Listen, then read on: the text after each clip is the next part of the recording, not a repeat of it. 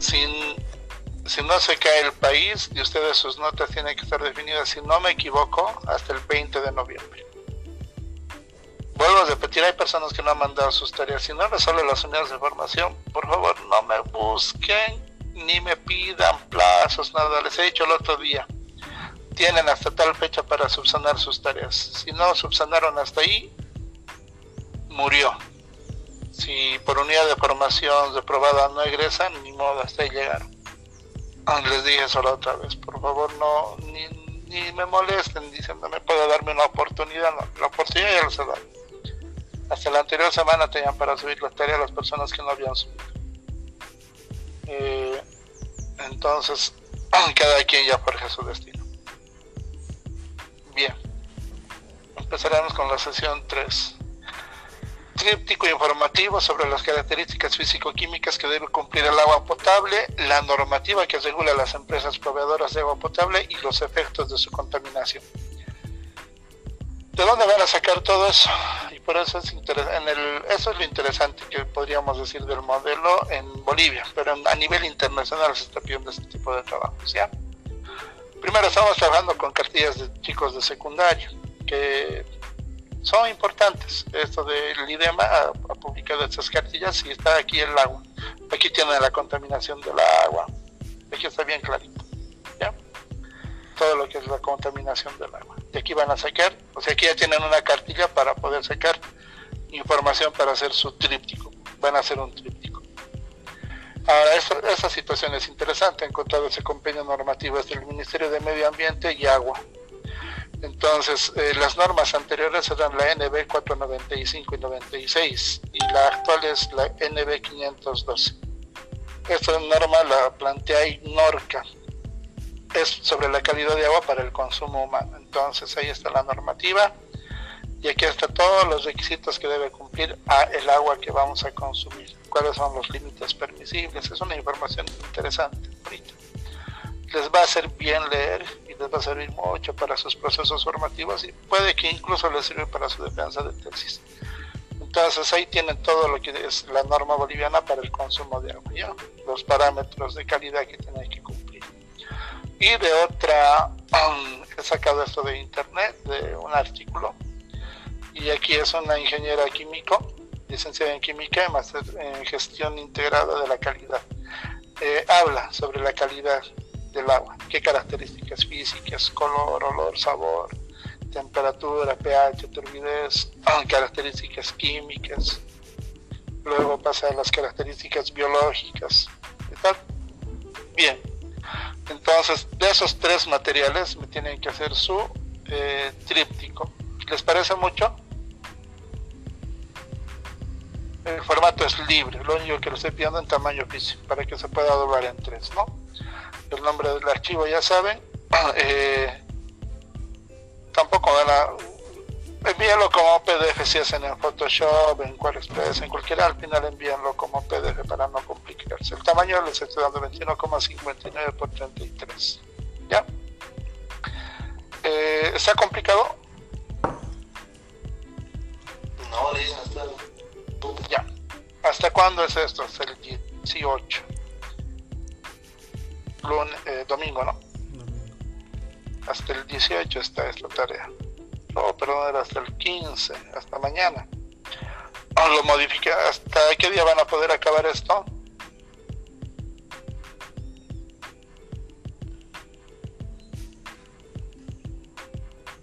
Bueno, ya que no dicen nada. Hasta el 18 sabía, ¿no? Sí, hasta el 18 está Ya, entonces lo modificaré esto de la sesión 3, la tarea 4, un tríptico. Modificaré la fecha ahora.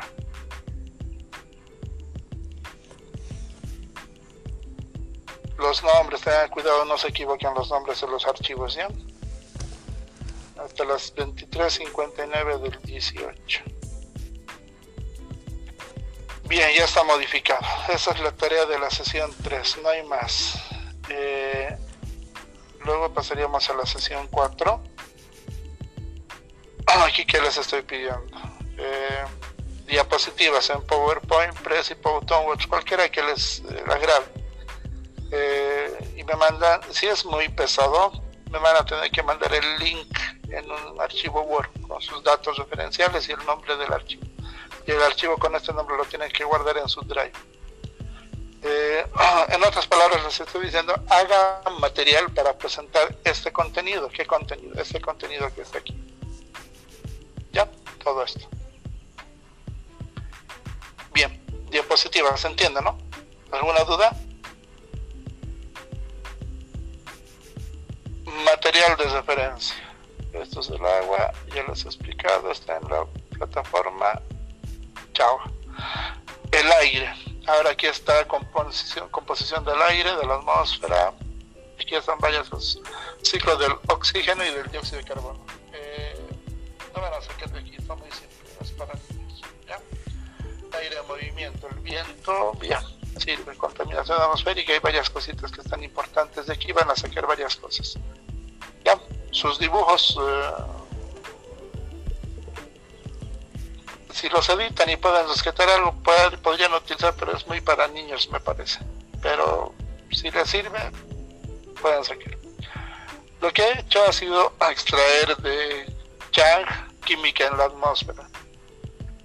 Aquí van a tener una descripción de la, atmósfera, sus capas y todo eso.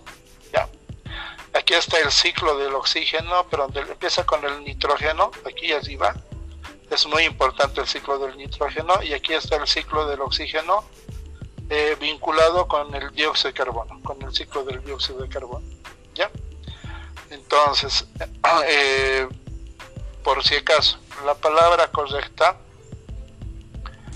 es dióxido de carbono con B de, de burro. Pero ¿por qué decimos dióxido de carbono? Eso ya es unas 15 veces que les he explicado, porque la palabra bi se utilizaba en química para indicar ácido. Ejemplo, bicarbonato de sodio es carbonato ácido de sodio. Y por eso que en química en español no se ha utilizado la palabra bi y se ha cambiado por bi. Su nombre correcto, pero les digo, es dióxido de carbono. ¿Ya? Pero se ha modificado a dióxido de carbono para que no haya esa confusión. Bien, entonces ahí tienen los ciclos. De la aurora boreal es interesante la explicación. Aquí nos indica eh, cada color que vemos corresponde a un ion. Entonces, cuando hablamos de elementos químicos, ah, por aquí debe estar. Ah, cuando hablamos de elementos químicos, aquí está el símbolo. Bien, cuando vemos una reacción de este tipo, aquí es el oxígeno, pero ionizado eh, perdón, no, no es ionizado. Aquí tengo que. Había una broma que hacían el año pasado. Escribían el nombre. ¿Qué se llamaba? El loquillo de Quinto. El más gracioso. El año pasado de, de Quinto, el gracioso. ¿El Gabriel? No, no era Gabriel. Gabriel era gracioso. Gabriel era de deportes. William. William. William. William. Y era con N, no era con M.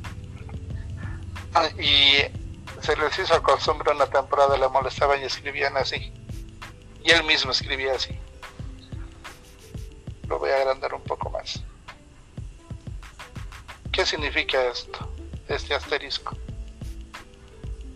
Eso es un estado excitado, se llama. ¿Ya? Entonces, eh, ah, creo que tengo imágenes de átomos. Voy a hacer una imagen de un átomo. Les voy a explicar esto.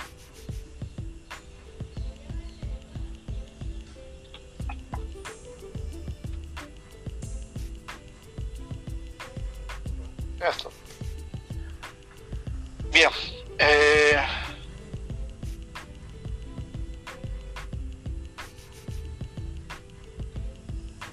La situación va así. Cuando viene energía al átomo,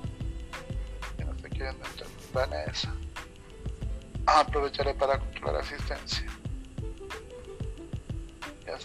Cuando viene energía, se puede ver tanta energía y solamente recibe ciertas cantidades de energía que un electrón de un nivel inferior puede saltar a un nivel superior.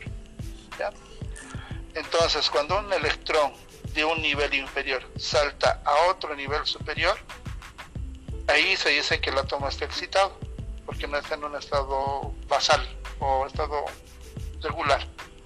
¿Y por qué se le dice que está excitado? Porque es tan inestable esa situación que ese electrón va a volver a su nivel original, o sea, va a volver a caer a su nivel original. Y la misma cantidad que ha absorbido de energía la va a liberar. Ya. Cuando hemos hecho ensayo a la llama, esto les he explicado. ¿Qué hace la llama? La llama del el mechero provee energía y hace que un electrón inferior de los átomos que estábamos analizando ahí, ese día que estábamos analizando, saltaban a un nivel superior. Pero ese electrón eh, que volvía al átomo excitado, volvía a su nivel original, ¿ya? Y al volver a su nivel original, liberaba la energía. La misma, que había, la misma cantidad que había absorbido, la liberaba. Pero en el momento que la liberaba, nosotros, nuestro organismo lo reconocía, reconocía esa cantidad de energía como color. ¿Ya? Entonces, esos paquetes de energía nosotros lo, interpretamos como, como, color.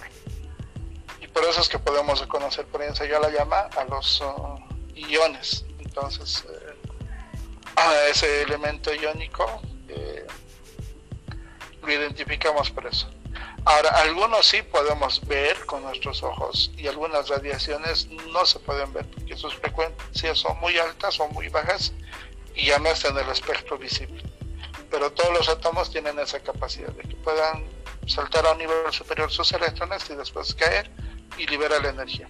Para subir a un nivel energético superior tienen que absorber energía y cuando vuelven a su estado basal liberan la energía. Eh, de los no metales no se puede ver eso, por eso no hacemos ensayo la llama con no metales, porque sus frecuencias son muy altas. ¿ya? Entonces, cada que vean un elemento químico escrito así, esto es oxígeno. ¿Qué significa oxígeno? ¿Qué significaría el asterisco? Está excitado. Excitado. ¿Ya? Cada que vean entonces eh, ion nitrógeno excitado. Entonces, cada que vean el asterisco significa excitado. ¿Y por qué se llama eso? Porque es una situación inestable. Sus electrones han subido de un nivel inferior a un nivel superior. No están en su lugar normal y van a volver luego a su posición normal. Entonces, ya saben ustedes cuando escribían esto que le estaban diciendo a su compañero y el gracioso siempre andaba escribiendo después su nombre ¿No? Ah, tiene una connotación medio morbosa. Entonces cada grupo tiene sus características y sus bromas eh, las hacían de ese tipo. Eh, lo único que me ha interesado es que les ha servido para acordarse que un asterisco significa eso y ha servido para que aprendan. Ustedes encontrarán una manera de aprender o tal vez empezarán a colocar nombres en sus con asterisco al lado para hacer la broma a alguien, ya dependerá de cada uno de ustedes. Entonces, todo eso nos explica aquí Chang. ¿ya? Ahora, esos saltos, hay una ecuación, se llama ecuación de Rydberg. En química en cuarto de secundaria enseñamos. De acuerdo a los niveles que tiene, es 1 sobre lambda igual a 1 sobre la, la constante de Rydberg por 1 menos nivel inferior al cuadrado menos 1 sobre nivel superior al cuadrado. Eh, esa constante incluso tiene un valor. Con eso se calculan por series. Series de Lyman, de Paschen, de Bion, hay un montón. Entonces, un químico, un químico eh, hace esos cálculos y calcula este color cuánto de longitud de onda tiene y este color cuánto de longitud de onda tiene. Pero no solamente eso, te dice, este color es este elemento químico y este color es por este elemento químico. Entonces, los químicos no vemos la aurora boreal simplemente, wow, qué bonito, qué lindos colores tiene. Los químicos estamos viendo elementos químicos, como si fuera un laboratorio la naturaleza y estuviera haciendo un ensayo a la llama más o menos. Entonces, lean el documento y van a ver qué elementos químicos son. Aquí les dice qué elementos químicos son y con, con, qué color se están viendo. Entonces, yo solamente les estoy motivando. Si ustedes son personas que se han formado y no se han equivocado en su especialidad, eh, van a buscar esa información y cada que ven una aurora boreal van a decir, ah, esto está el elemento, esto está el elemento y van a poder se van a empezar a ver el mundo con ojos de químico. Bien, otra cosa que no tienen que olvidarse es que la aurora boreal es al norte, en cambio si fuéramos al polo sur, que es más difícil llegar por las condiciones que la geografía no ha cuando uno va al Polo Norte, literalmente se puede llegar por camino hasta el Polo Norte. Para llegar al Polo Sur, el Polo Sur está separado de todos los continentes. Mm, los científicos que van a hacer sus estudios durante los meses que se pueden habitar el Polo Sur, parten de Argentina o de Chile, ¿ya? Y de ahí, desde el estrecho de Magallanes, se van hasta el polo sur. Entonces, por eso es que es más difícil ver una aurora austral que una aurora boreal. Ustedes se van a Canadá, a ciertos lugares de Alaska y ciertos lugares de Estados Unidos incluso, ya se pueden ver auroras boreales. Ya espero que algún día puedan ir a verlo. Uno de mis sueños es ir a ver una aurora boreal. Pienso ir cuando cumpla cierta edad. Tengo programado eso, ojalá se cumpla y no quisiera escuchar a alguien que le diga aurora austral, algo que es aurora boreal. Nosotros diferenciamos bien los físico-químicos, cuando es aurora boreal y cuando es aurora austral. Entonces, eh, por favor, mucho cuidado con los términos. Y no todo es aurora boreal, ¿ya? Eh, ¿Qué otras cosas interesantes van a encontrar en este texto de Chang? Ese es esplendor de los transbordadores. Todo tiene que ver con la parte iónica de la atmósfera que se llama ionosfera, ¿ya? Eh, y cómo nos salva de muchas cosas también. Y lamentablemente por esa zona también se va viendo lo de la destrucción de la capa de ozono. Entonces aquí está la información científica a detalle, a detalle. Eh, los alocarburos se llaman los CFCs, alo porque cloro y flúor son halógenos, por eso se llama alocarburo, su término genérico. Pero comúnmente se conocen como CFCs, los clorofluorocarbonos. Y aquí nos dan la referencia de Estados Unidos, donde más que todo hay esto que ataca a la capa de ozono, eh, al ozono. Prácticamente hace que el ozono se vuelva en oxígeno. Y el ozono evita que lleguen rayos ultravioleta. Si se vuelve en oxígeno, estado alotrópico del ozono, eh, ya no sucede eso. Y nos explica aquí la reacción, ¿no? Cómo el, estos elementos químicos, estas sustancias que más que todo van en aerosoles, hacen que el ozono se vaya volviendo en oxígeno y se va degradando la cantidad de ozono. Y no es que haya un, agujero, literalmente, hay una disminución en la concentración de ozono en ciertas regiones de la atmósfera. Y aquí nos va mostrando cómo ha ido pasando eso, ¿no? Eh, este año ha sido magnífico, ha habido recuperación de la capa de ozono y de varios elementos eh, indicadores de la atmósfera cuando ha sucedido lo de la pandemia. Se da cuenta ahí la gente y la ciencia que los mayores depredadores de la naturaleza somos nosotros y nosotros mismos estamos haciendo tiras todo el planeta en que vivimos. El planeta va a sobrevivir, los que no vamos a sobrevivir somos nosotros si seguimos a este nivel. Aquí hay una gráfica de cómo ha ido reduciéndose la concentración de ozono en ciertas regiones, Y siempre es bueno hablar con geografía para saber qué partes es. Eso es el Polo Norte, el Polo Sur, es Australia, qué partes, para que ustedes vayan viendo eh, y ubicando en qué región está.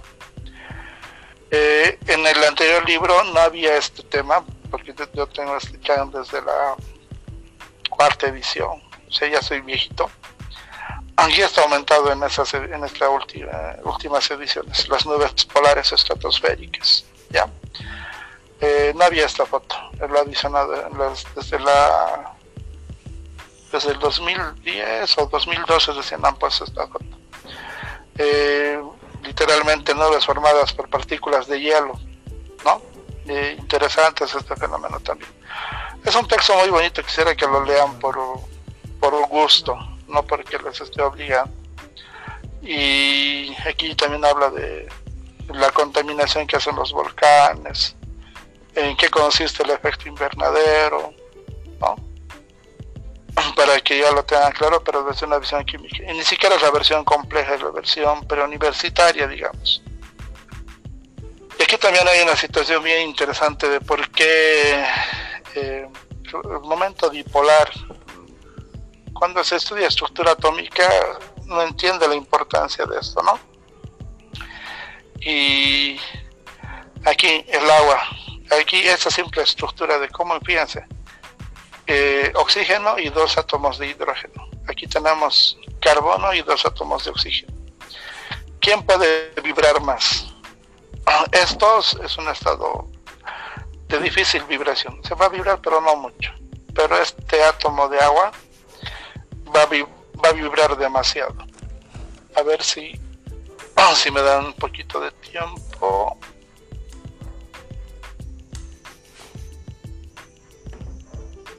Denme un segundo, por favor. Vamos a ver esto.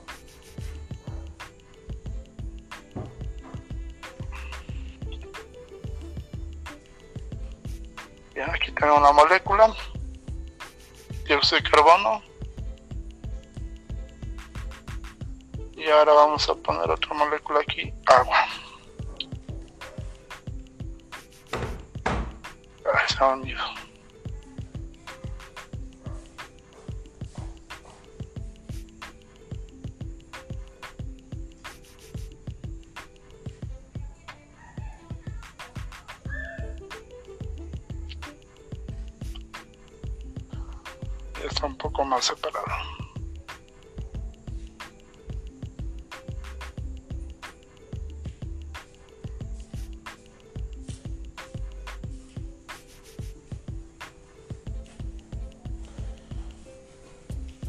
Caramba, no se quieren separar. Vamos a eliminar una de ellas. Lo haremos por partes. Ya no hay. Aquí hay un MM2 se llama en esta aplicación simula. ¿ya? Eh, este es un movimiento vibracional estático. Aparecen los electrones desapareados y eso que han aparecido como.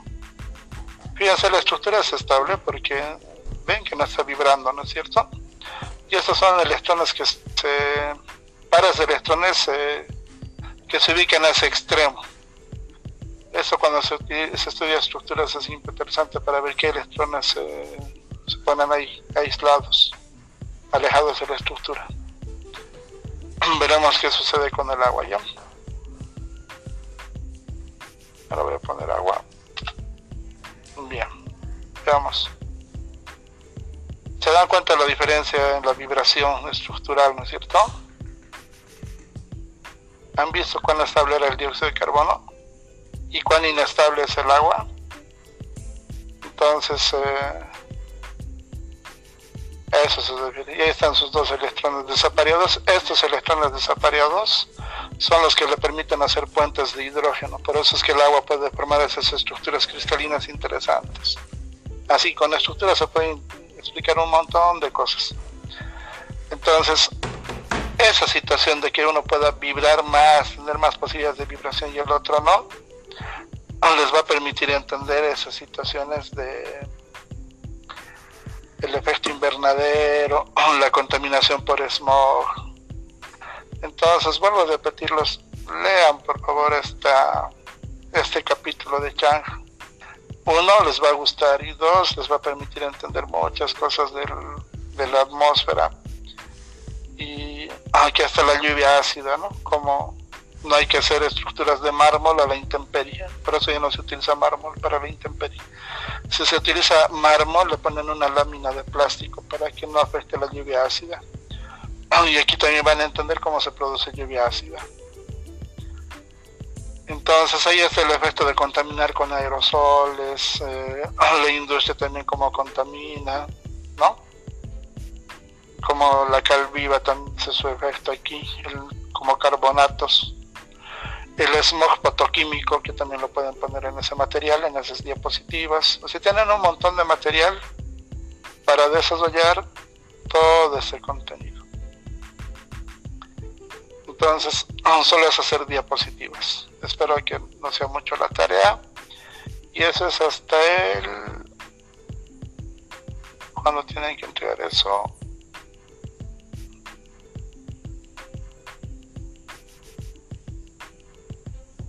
22.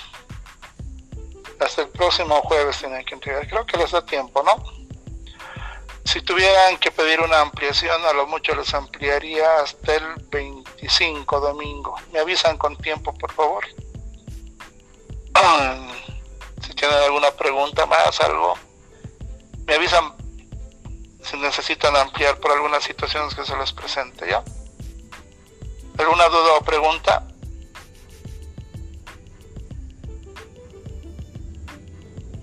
Nada. ¿Quién está entrando? decir, ya nos vamos a ir. Mauricio. ¿Alguna pregunta, duda?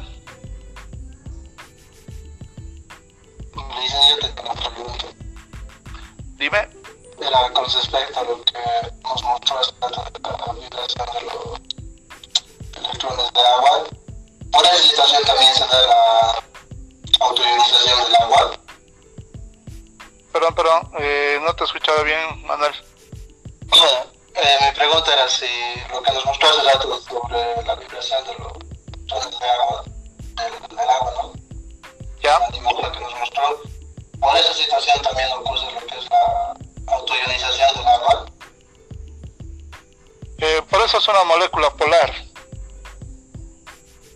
Esos electrones que has visto ahí ha generado dos, dos polos, si se dan cuenta, esos dos electrones son como un espacio negativo. Eh, en la bibliografía eh, se representa con delta, eh, con esta letra. Delta. Cuando vean en libros Eh, delta y con un exponente se danzaban los electrones va a estar así parcialmente negativo se llama. Entonces está dibujada la molécula de oxígeno y dos hidrógenos ahí abajo. Eh, tengo para representar.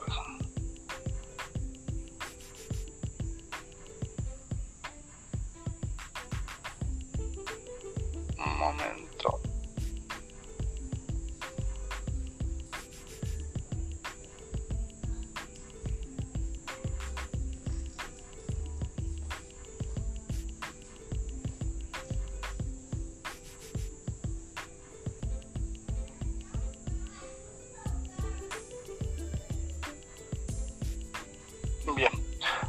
Libros van a ver que estos representan así.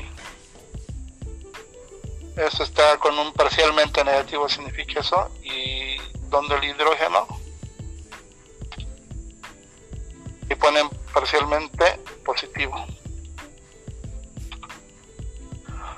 Y es que no es, no es que esto tiene dos polos eh, como un ion, sino que por el movimiento de esos electrones, esto se vuelve parcialmente negativo y esto como se han alejado los electrones tiene más carácter positivo el hidrógeno de aquí y estos son como parcialmente positivos a ambos lados. Entonces por eso el agua es una molécula polar ya y por eso es que aquí puede venir un hidrógeno de otra de otra molécula de agua. Y puede acercarse así. Bueno un poquito más realista va a, va a tratar de hacer una estructura un poco más o menos así se acercaría. Y aquí otro y aquí otro y aquí otro, entonces por esas posibilidades de que sean parcialmente positivos parcialmente negativos se llaman moléculas polares. En cambio el dióxido de carbono no va a ser una molécula polar ¿no? como les digo cuando uno ve estructuras movimiento de electrones y todo eso eh, empieza a entender más cosas de la de los enlaces, eh, los compuestos y todo eso. Pero eh, primeros años de química eran importantes, ahí teníamos que ver esas estructuras. Bien, ¿alguna otra pregunta que tengan? Ya para ir despidiéndonos, dudas. ¿Nada? Último control de asistencia. ¿Ya? Bien, si no hay preguntas nada más, nos encontraríamos otro día la próxima semana. Por favor, avísenme si tienen problemas para la tarea del 22, creo que era, ¿no? Para el próximo jueves, sí, del 22. Si es que les va a llevar un poco más de tiempo hacer las diapositivas, me avisan para ampliarlo un poco el plazo. Pero no pasaría del domingo 25, si no me equivoco. Sí, no pasaría de esa fecha y ojalá que no haya problemas. Ya voten conscientemente eh, por los por la persona. Aquí ojalá que no sea. Dicen que en Bolivia votamos por el menos peor y creo que es así. Entonces no sé, ojalá que no se cumpla eso.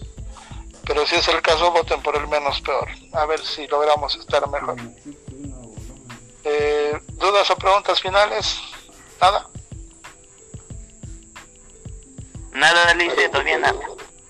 Bien, que les vaya bien, por favor sus uh, planificaciones tengan mucho cuidado, háganlo bien, eh, tienen que hacerlo bien, ya están en quinto y espero que no tengan ningún inconveniente en la socialización.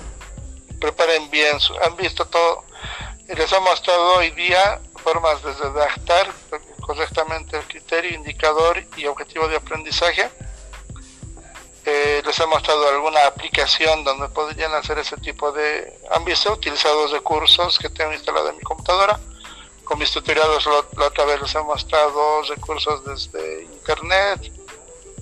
Eh, sé que ustedes también tienen muchas fortalezas, pero también me he quedado preocupado porque, por lo menos en mis tutoriados, y algunos que no son mis tutoriados, he visto que les falta criterios para buscar información. Consúltense entre ustedes, pregúntenme también a mí. Eh, hay palabras clave para buscar información y aplicaciones en internet que son muy importantes aprendérselas de memoria. Y el inglés ayuda mucho. Aunque no sepan hablar, pero sepan inglés técnico, lo que significa les va a ayudar bastante. Nos encontramos otro día. Si necesito reunirlos de emergencia, les llamo por favor mis tutoriados solamente Hugo y Macario me han anexado a su trabajo de PDC, por, les he mandado ya mi correo de Hotmail y una vez vayan creando el documento y el documento de sistematización para ir, ya ir avanzando. No se descuiden, falta un mes, y aquí un mes ya van a estar definiendo mucha situación final ustedes. Y documentación, por favor, apúrense también. Estaba viendo que están haciendo renegar un poco a Mari. Al final Mari va a decir hasta ahí puedo estirar y después a veces por falta de documentación no están recibiendo su título. No se perjudiquen, agilicen todo eso. Que les vaya bien, nos vemos. Dice... Sí. Buenas noches. Un favor, dice, eh, como STG le quería pedir si pudiésemos reunirnos un ratito, no sé si pudiese ahora o tal vez para otro ratito que estuviese menos cansado. Mañana a las hasta esta hora acabo mis sesiones y a las seis y media. ¿Ya? Dice, muchas gracias. Bien, que les vaya bien a todos. Chao, chao, chao. Chao. Hasta luego, Lice. Adiós de nuevo, ¿sí? Chao, Vane.